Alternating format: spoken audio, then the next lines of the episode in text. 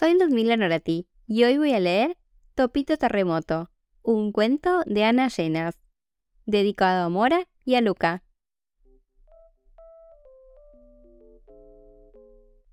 Allí bajo el bosque todo está la mar de tranquilo, hasta que se despierta Topito Terremoto. Ya se ha acabado la calma, y es que Topito Terremoto no para quieto ni un segundo.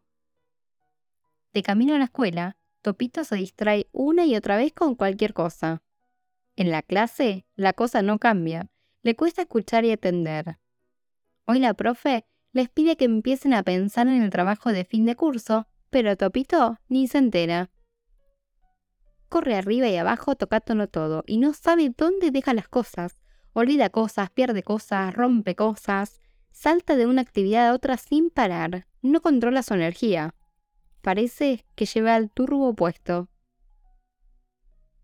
Muchos compañeros lo rehuyen y él no entiende por qué. Le cuelgan tantas etiquetas que ya no sabe ni quién es.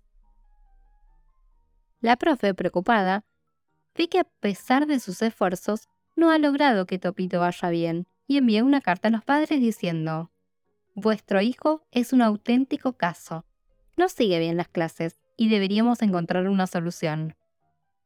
Los padres, ya cansados, ven que los sermones y castigos no han servido de mucho.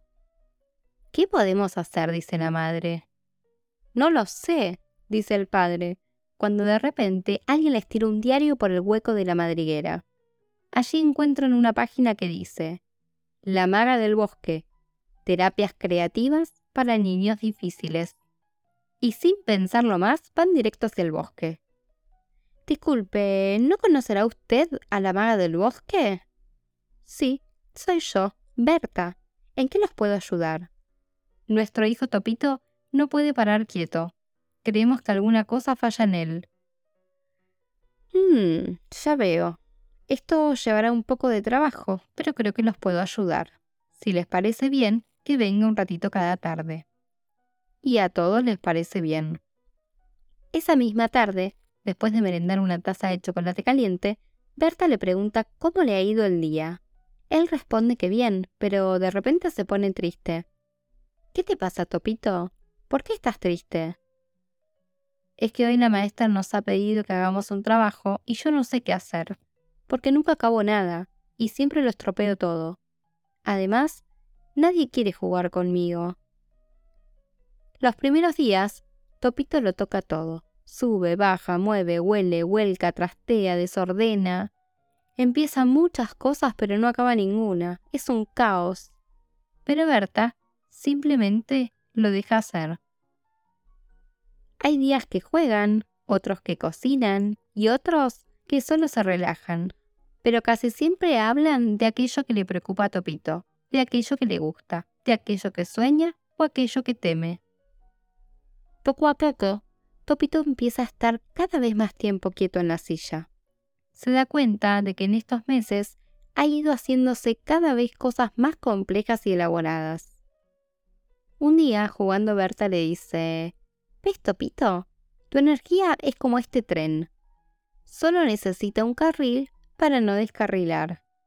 Y tu carril es encontrar aquello que más te gusta hacer, tu pasión, ¿Mi pasión? Sí. ¿Y quieres que te diga una cosa más, Topito? Que en realidad a ti no te falla nada. Eres maravilloso tal y como eres.